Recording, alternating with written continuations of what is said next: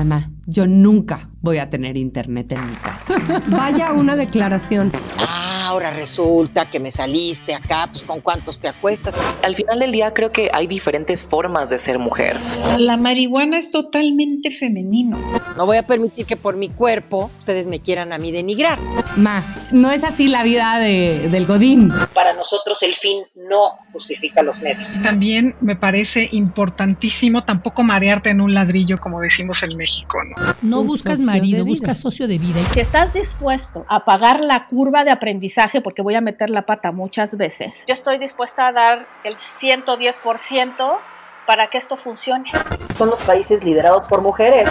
Por el amor de Dios, hay prioridades en este mundo. Y me corrieron.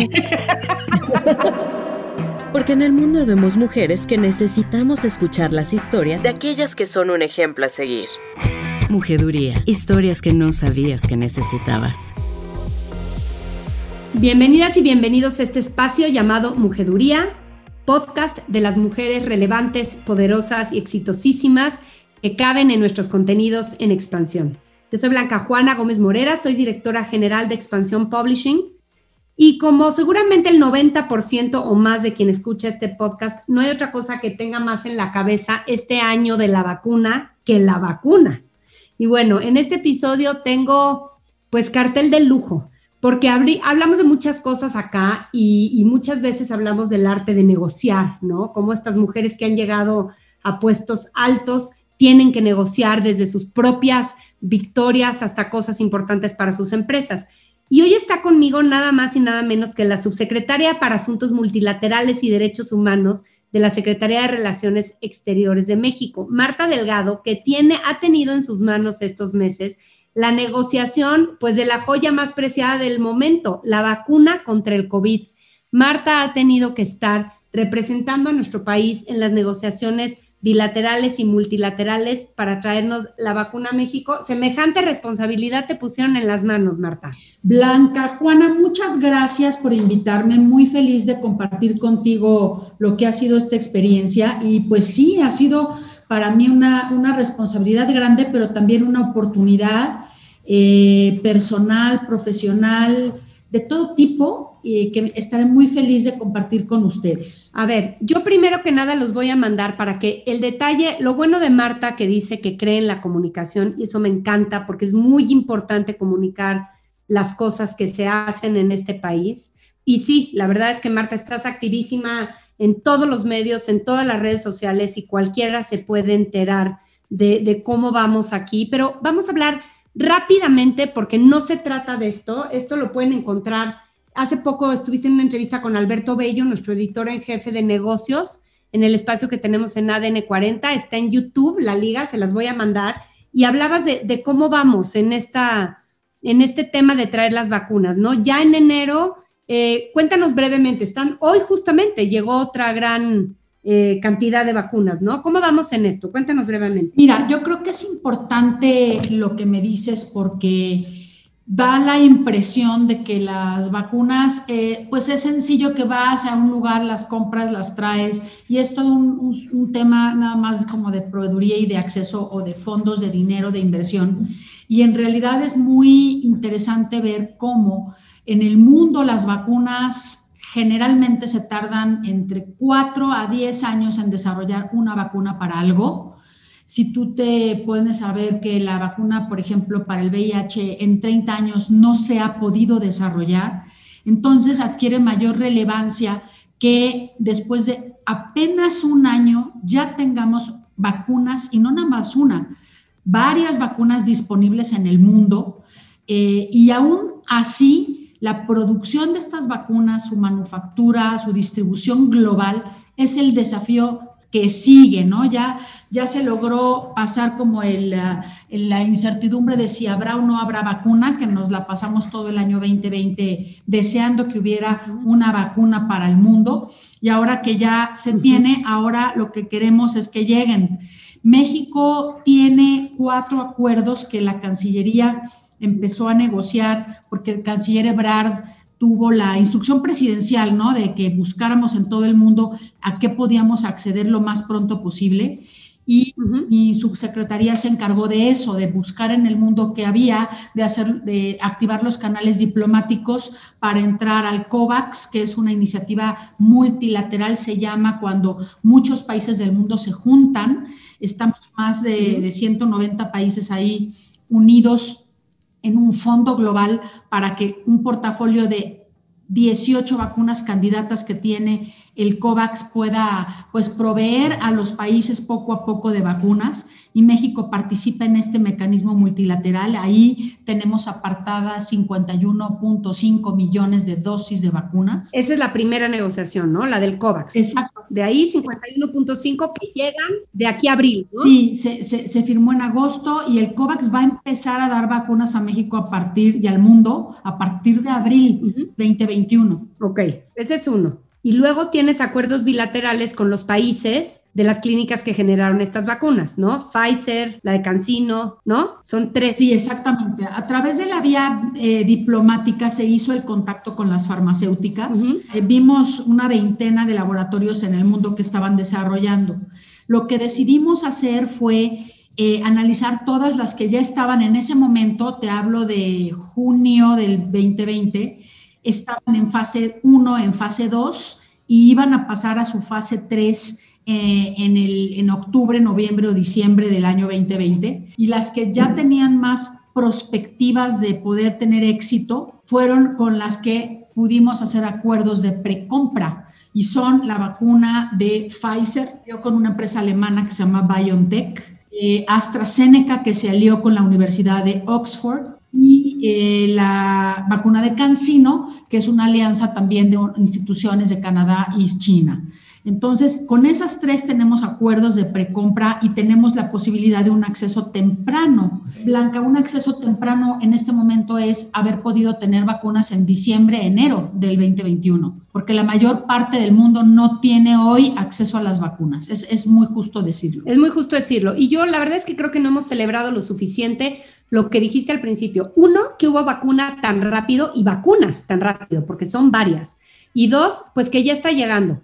Hay mucho que se puede criticar de la estrategia de distribución. No vamos a entrar en polémica. Yo quiero que me digas tú, ¿cómo entras a una negociación así? ¿Cuál es tu gran tip de negociación? Es una negociación en la que siento que en tu ser decías, no puedo fallar no puedo llegar con mi jefe a decirle no conseguí lo que iba a pedir. Fíjate que sí, o sea, Ebrard obviamente tiene una, un liderazgo y una conducción de todo este proceso, pero es una responsabilidad, fíjate, más allá de, te, te, te llega una, una responsabilidad de, de lo que hagamos en este equipo, depende la salud y la vida de millones de personas.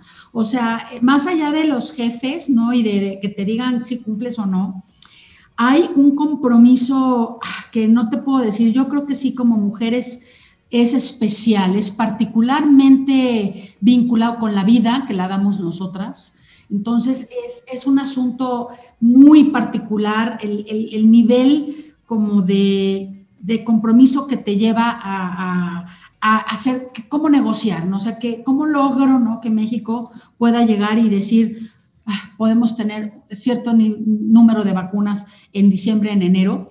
Entonces, mira, lo primero es cuando llegas a la negociación, llegas como, eh, te voy a poner ejemplos de países en el mundo, las potencias económicas llegan con la lana por delante, ¿no? Y compran a todo mundo al precio que sea. México no puede hacer eso, no solamente por el nivel de, de gasto, sino por el número de habitantes que somos.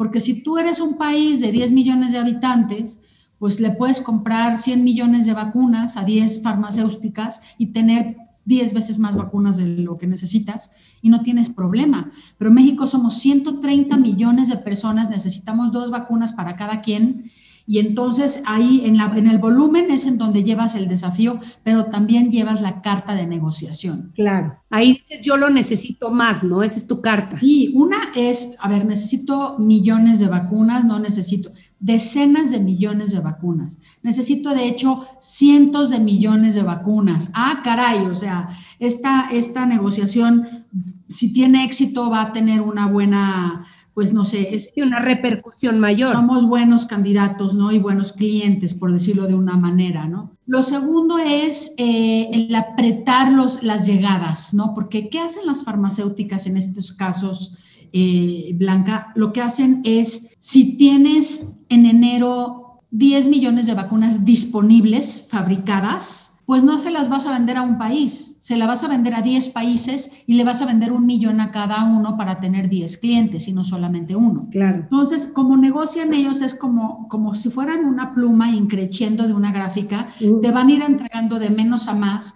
y así también pueden garantizar producciones más grandes.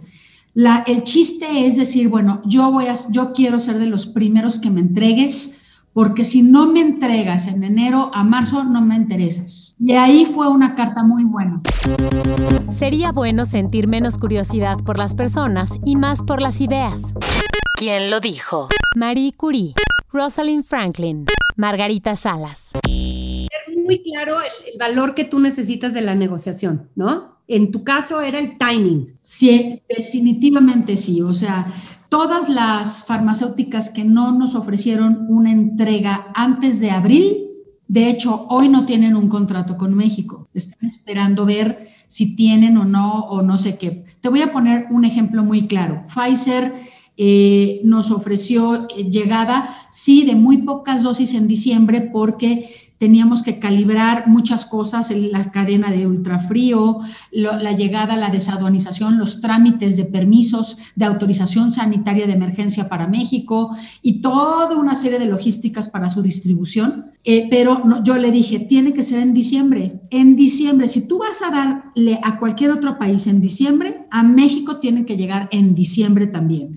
Y llegaron apenas 3.000 vacunas el 24 de diciembre pero ahí empieza increciendo Blanca la negociación, o sea, la siguiente semana me entrega 50 mil y la siguiente semana ya me empiezas a entregar del orden de 400 a 500 mil vacunas a la semana. Que ya es esta semana, ya vamos ahí, ¿no? Ahí vamos, o sea, ayer llegaron 440 mil vacunas y la semana que entra van a llegar igual 430 mil y así nos vamos a ir eh, en órdenes de 400 a 500 mil de aquí a febrero, marzo, ¿no? Y el siguiente punto de la negociación es... Em, además de que me entregues temprano y que me entregues cada vez más cantidad de dosis, hay muchas cosas que están ah, en... Eh, ellos entregan, Blanca, todas las farmacéuticas, un machote de contrato que tienen igual en todo el mundo.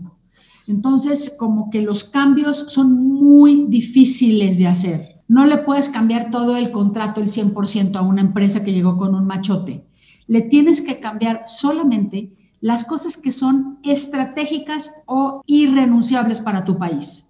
¿Cuáles son esas? Bueno, el, día de la entrega es irrenunciable para el país, para nosotros lo fue. La otra cosa era, por ejemplo, para algunas farmacéuticas negociamos carta de crédito, porque en México el gasto está tan fiscalizado que es muy difícil desembolsar un anticipo de, para estas cosas. Es difícil.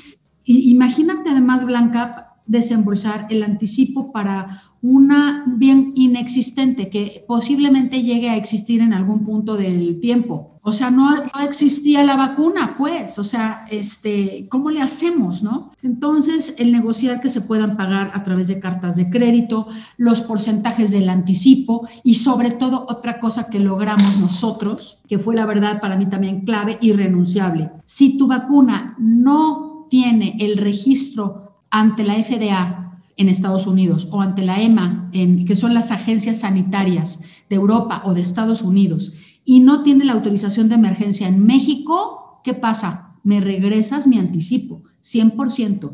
Y eso también fue un un gran, un gran elemento de negociación para nosotros porque nos permitió disminuir el riesgo de la inversión ¿no? de México. Eh, me encanta lo que dices del contrato porque en cualquier negociación, para mí los contratos son un infierno y vienen y van y te puedes tardar un siglo.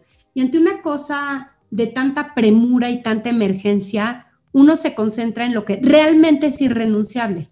Y si le pones toda tu energía a eso, creo que tienes más probabilidades de éxito, ¿no? Además de, de celeridad, seguramente de éxito. Pues tienes razón y además ahora imagínate la presión cuando todos los países del mundo queremos lo mismo, en donde las farmacéuticas literalmente, Blanca, te dicen, bueno, está muy bien, puede ser que sí, puede ser que no, pero si no me decides en 24, en 48, en un mes, este, estos contratos se negociaron en el lapso de un mes. En, en, el mes de septiembre se negociaron. Si no me resuelves el 30 de septiembre o me das el anticipo, o sea que ya viendo los dineros en las mesas, etcétera, pues le ofrezco las dosis a otro país y ya. Ahora sí que demanda hay de sobra, ¿no? Pues sí, era la verdad, ay, es difícil así, Blanca, porque ahora de verdad es un, es un proceso en donde tú dices, y si no cierro me quedo sin vacunas para México, en serio, pero al mismo tiempo no te voy a dar todo lo que me estás diciendo. No te voy a dar todo, pues no. No, lo peor que puedes hacer entrando en una negociación es verte insegura y verte dándolas todas, ¿no? Porque, porque la pierdes. Sí, y también muchas cosas de, en México son muy complejas por la corrupción también. El combate a la corrupción te lleva a candados en los contratos para las adquisiciones que son muy duros y que, son que no son, que no son este, aceptables a lo mejor para algunas empresas y que es muy importante hacerles saber que en México así es la ley y no se va a poder si no tiene esa cláusula, por ejemplo, ¿no? Sí, sí, sí. Bueno, ya me imagino lo que has aprendido y, la cantidad de horas de trabajo y de análisis que le dedicaste a esto. Dime una cosa, Marta, ¿tuviste insomnio? Porque yo pienso que a mí me dan unos insomnios por cosas tan poco importantes que son los insomnios normales del día a día de trabajo, ¿no? Que si termino una presentación, que si tengo que, que llevar un X. ¿Cómo, ¿Cómo se vive cuando tu chamba es esta? ¿Qué te llevas en las noches a la cama en la mente? Fíjate que yo, bueno, yo creo que es también un poco de propensión. No soy propensa, nunca he tenido insomnio en mi vida. Mi problema grave del sueño en estos meses que he estado en esto ha sido que no tengo tiempo para dormir porque muchas de las negociaciones son con oficinas que están en Europa, en China, y nuestros, nuestro cambio de horario es terrible. Yo empiezo a negociar con China a las 7 de la noche todos los días, terminando en las madrugadas. Somos 14 horas de diferencia de horario y eh, nosotros pues tenemos que adaptarnos a, pues, a los horarios de los, de los pues de las farmacéuticas, laborales normales de las, de las empresas.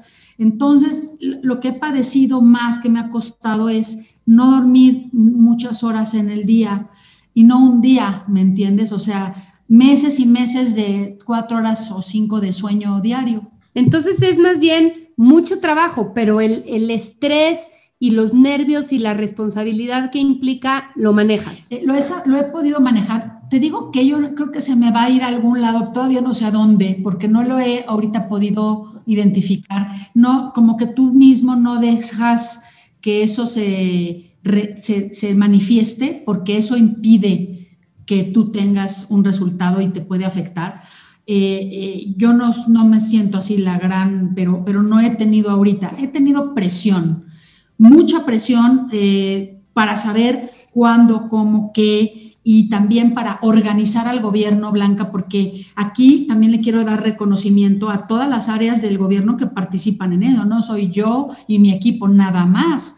Todo el principal approach en el exterior y todo lo hacemos, pero a la hora de las mesas de trabajo, pues está Hacienda, está el SAT, está la aduanas, está salud, está la abogada de salud, está la, la gente del COFEPRIS, o sea, está la gente de aduanas.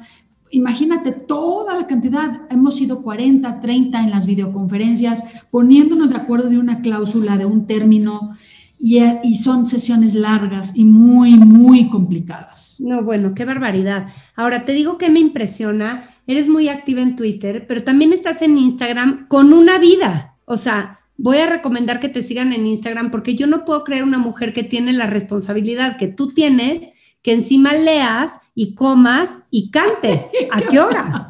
Pues si no como, ¿qué hago? A ver, no, me gusta la cocinada, la cantada y la, y la jardinería, me encantan todas esas cosas. Y fíjate que tengo además una hija de 20 años que es mi pues principal, eh, eh, pues no preocupación, pero sí de dedicación. Ella pues ha padecido mi ausencia todo este tiempo y la verdad como eh, me ha ayudado mucho porque ni ella ni mi marido me han reclamado una sola vez la situación en la que hemos estado, fíjate, ella y él en la pandemia dentro de la casa encerrados. Ella tiene una enfermedad eh, eh, de autoinmune, entonces no puede arriesgarse a salir. Está también esa situación paradójica, ¿no? De que mi propia hija ni siquiera puede tener la vacuna porque no le puede, no, no, no, no está todavía eh, apta para eso. Entonces, híjole, es complicado, pero por eso también el fin de semana, cuando tengo unos momentos, no puedo dedicarlos al descanso y tengo que hacer actividades y hacer la hortalizada con ella. A ella, si te fijas, Blanca, no la pongo nunca, no sale en mis fotos. Mi vida personal, personal así como de personas de mi familia, no las... Sí, tu intimidad no está, ¿no? No está. Pero ahí siempre está conmigo. De hecho, ella saca las fotos, le gusta la fotografía, entonces le saca la foto a lo que hacemos y estamos pues tratando de, de tener también, como dices tú, una vida, una vida dentro de esta anormalidad en la que vivimos. Esta. Y sí que renuncia al tiempo de tu mamá en esa edad tan importante en el que serás modelo para ella, pero también qué importante ser hija tuya y verte con este compromiso y se me hace lo máximo, lo máximo, lo máximo en su experiencia, la verdad. Y ella está súper informada y súper al tanto y sí, súper contenta también de, pues de cuando hablan en sus clases, por ejemplo, ha salido en, en Zoom, en la prepa que todavía está haciendo ella, eh, salen en el Zoom, este, ay, que la mamá y la vacuna y empiezan a platicar y pues les platica ella, ¿no? Cómo va todo. Oye, a ver, yo te voy a hacer otra pregunta de servidora pública, porque por un lado ya, ya tienes tú toda esa vocación real de servidora y, y, y quien es verdadero servidor dice que es una gran oportunidad poder gestionar cosas y hacer cambios reales y hacer que las cosas sucedan y se me hace increíble. Sin embargo, también ser servidor público implica trabajar en un sistema en el que seguramente hay muchas frustraciones que administrar, porque, porque la política está metida, porque hay intereses, porque hay grillas, y, cómo manejar esto de, de, tengo la capacidad de hacer, estoy en el foro para hacerlo y sin embargo tengo ahorita que tragar camote de este lado o tengo que callarme esta o tengo que esperar un buen momento. ¿Cómo es ese manejo de la frustración? Pues mira, yo lo, lo tiendo a enfocar de esta manera. Tú tienes un círculo de influencia y tienes un ámbito en donde tú no puedes influir ni puedes hacer nada. Y eso en la vida no solo siendo servidora pública. Yo siempre me enfoco a donde puedo yo influir, lo que yo puedo hacer, lo que sí haces una diferencia, lo que está en tu control, en tu poder de cambio. Eh, eso es en lo que me ocupo y me preocupo. Lo demás no puedo, porque además te quita energía, te quita tiempo, te quita poder de concentración. Eh, pero ¿cómo manejar un poco también la frustración de no poder ampliar ese círculo de influencia, que es a lo que tú te refieres? Yo creo mucho en que mm, hay siempre una oportunidad en todo y, no siempre todo puede ser a tu gusto, a tu modo o como tú piensas o tú crees. Hay que adaptarse a, lo que, a las circunstancias.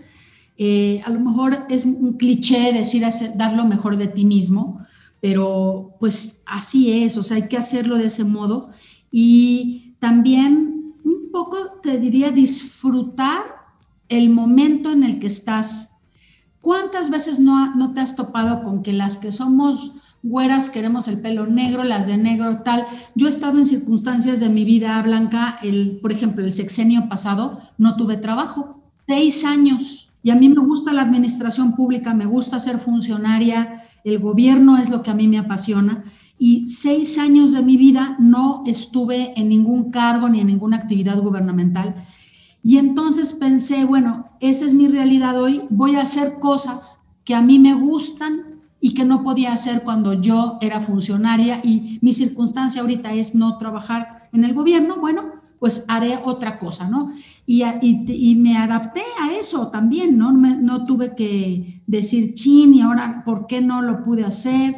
Simplemente aproveché. Era otra oportunidad de otras cosas, ¿no? sí, sí. Y eso te, creo que tiene que ver como con tomar la vida con humildad, pero una humildad entendida desde que no lo que nosotros creemos que tiene que ser el resultado de todo es lo que es, ¿no? Como que luego la vida tiene sus, sus tiempos y sus caminos y pues ponerle buena cara, pero no se, se dice regalado, Marta, se dice regalado y cuando uno es apasionada, bueno, yo soy la reina de la frustración y es una de las cosas que más trabajo, ¿eh? ¿No crees? Sí, te cuesta trabajo porque también de dientes para afuera yo te puedo decir, ay, no, en esos seis años que no trabajé, hice muchas cosas y sí las hice. Me decidí, hice una maestría, hice un disco porque me gusta cantar.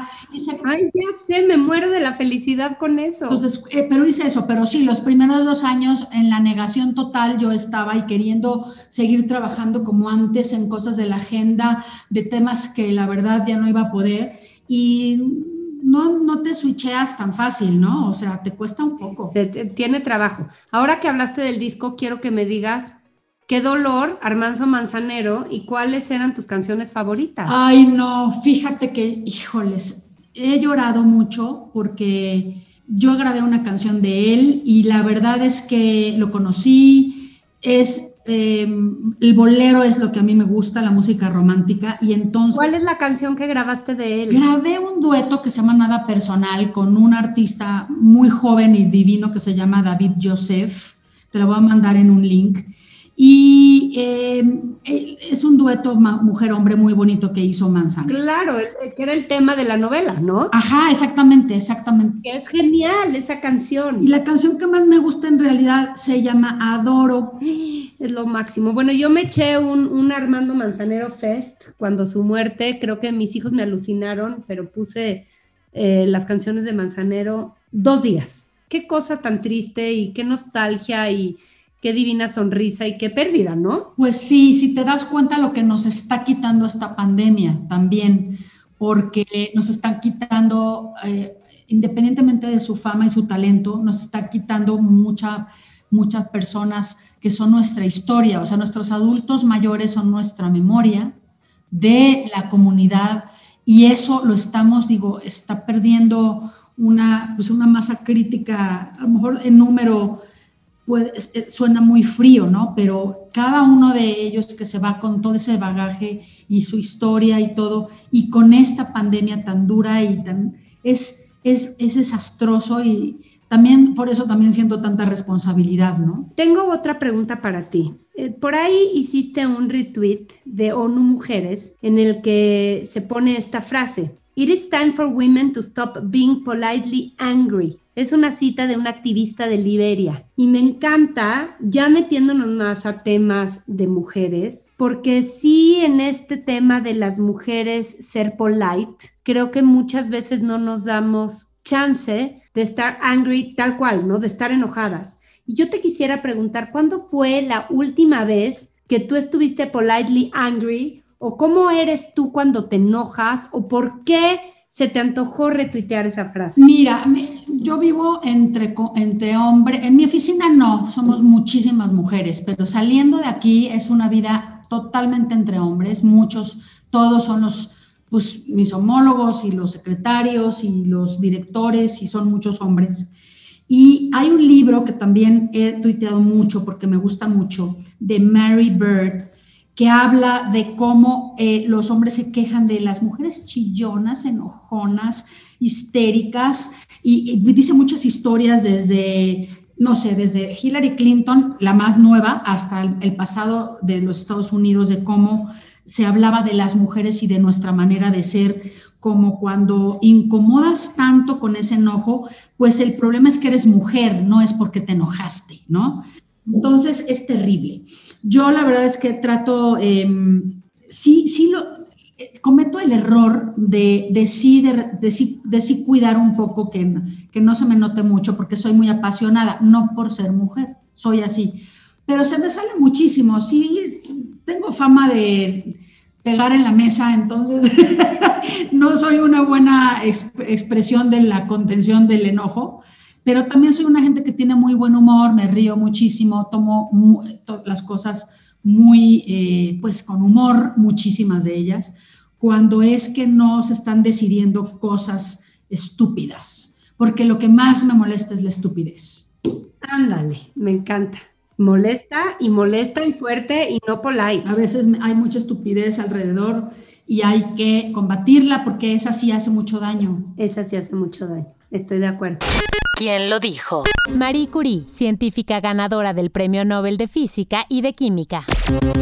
Sería bueno sentir menos curiosidad por las personas y más por las ideas. Te voy a hacer una última pregunta porque qué coraje, pero se nos está acabando el tiempo. Ebrard, tu patrón, pero pues en muchos aspectos el patrón de este país es el que resuelve todo, está en todas las negociaciones, la esperanza de mucha gente, lo que se cae lo acaba él rescatando.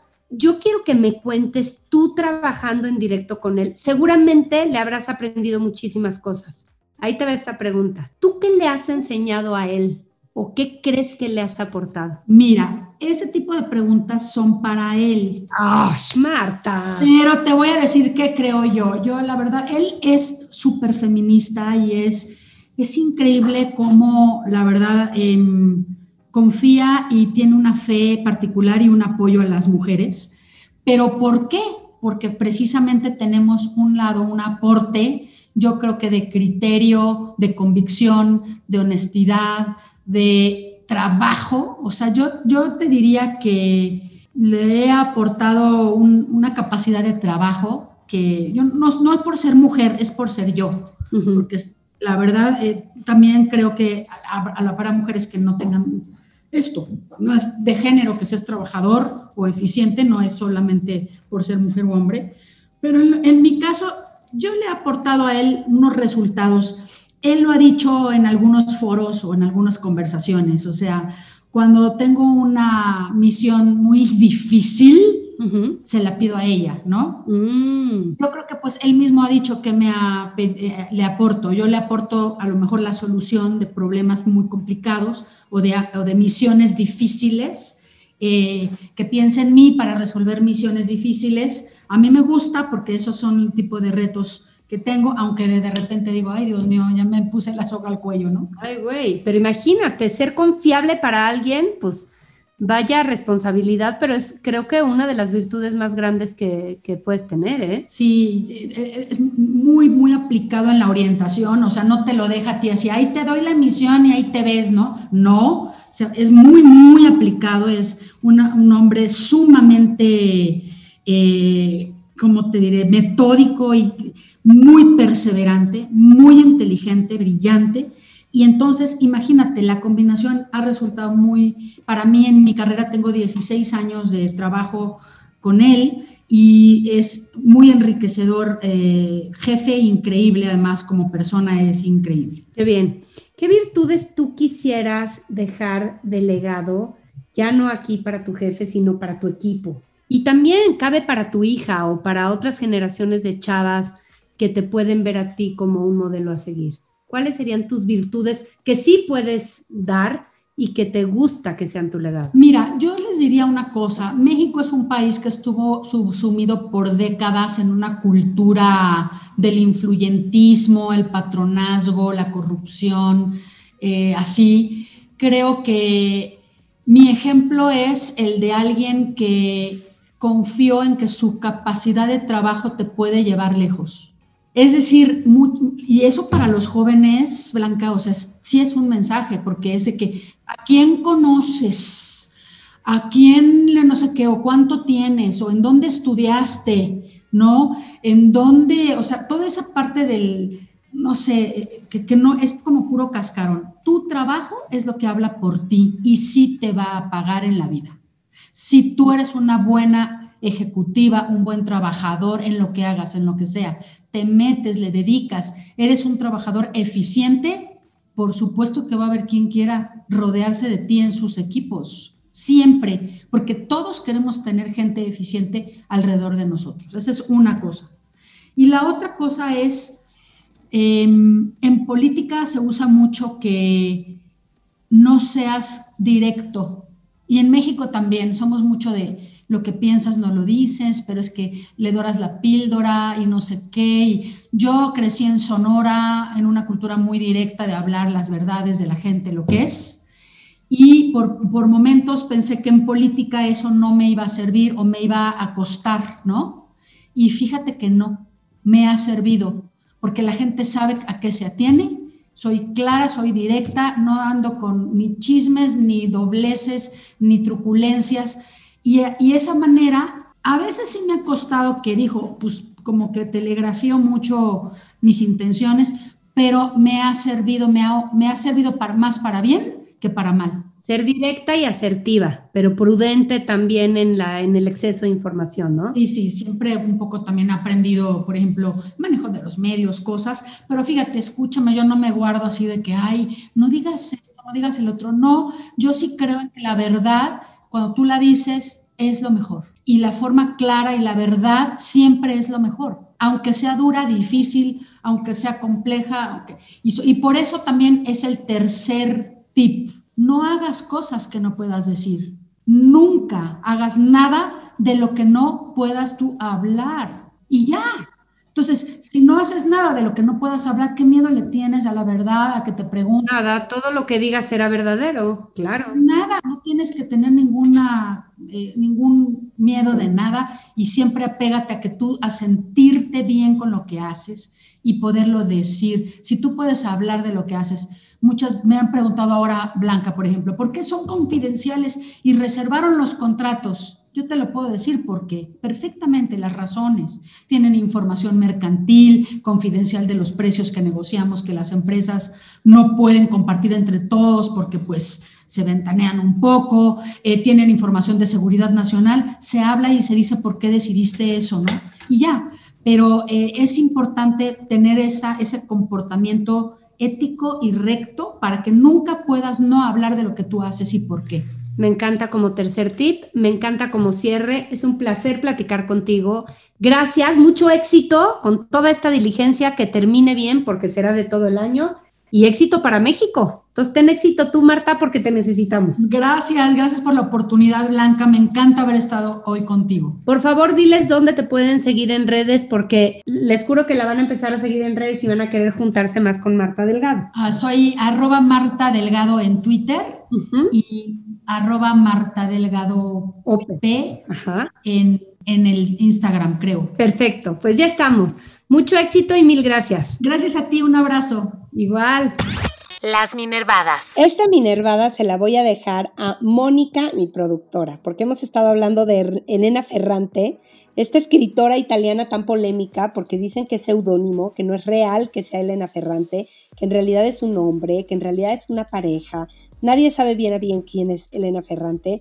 Tiene varios libros que funcionan en serie eh, son, es una saga de cinco libros, según yo, o cuatro, no sé, Moni, ahorita nos contarás, porque Moni acaba de leer este tema, es genial, la amiga estupenda, Venga, Moni, échate la Minervada tú. Exacto, Blanca. Hoy Las Minervadas es una colección de cuatro libros escritos bajo el nombre de Elena Ferrante. La colección se llama Dos Amigas y está formada por La Amiga Estupenda, Un Mal Nombre, Las Deudas del Cuerpo y La Niña Perdida. Como decíamos, bajo el nombre de Elena Ferrante, que tiene un misterio especial porque es un seudónimo. Nadie sabe en realidad quién es Elena Ferrante, se dice que es una mujer, y, bueno, italiana, por supuesto, el idioma original en el que están escritos es en italiano, se dice que es napolitana, en fin, que después vivió en tal o cual lugar, pero en realidad no se sabe quién está detrás de, de este nombre. Eh, sí da entrevistas, pero todas son siempre a través de sus editores, a través de correo electrónico, obviamente nunca ni siquiera a través de una llamada, porque no se sabe si es un hombre, si es una mujer. Hay teorías que dicen que tal vez son un hombre y una mujer, eh, pero bueno, lo que sí es que sus personajes son protagonistas femeninos, obviamente mujeres. Por eso, de hecho, estamos hablando de esta saga en Mujeduría.